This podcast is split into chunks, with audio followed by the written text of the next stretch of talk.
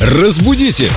Далее. Доброе утро, Юля. Доброе утро. Вопрос Здравствуйте, Юля в Вам группе от Эльдо Радио Юли. ВКонтакте. Как правильно применять похожие слова «запрещается» и «воспрещается»? В чем разница? Есть ли вообще какая-то? Э, Разница есть очень небольшая, и в каких-то смыслах эти слова полностью синонимичны, но все-таки у слова «воспрещается» использование не такое широкое. И сейчас, если я скажу «я вам воспрещаю», это будет звучать несколько высокопарно. А какой корень у этого слова вообще? Воспрещается и запрещается. Я думаю, это приставки. Мне Пред- кажется, это прещ. приставки, потому что претить, да, мне это претит, и мне кажется, это тоже однокоренные слова. Ну, воспрещается, запрещается, могут быть синонимами совершенно равноправными, но вот вариант, как я уже сказала, я вам воспрещаю, ну, старомодный такой, немножко высокопарный. Но оставлять вопросы в группе Эльдорадио ВКонтакте не воспрещается. И даже приветствуется. Спасибо, Юля. Заглядывайте. Загляну. Разбудите! Далее.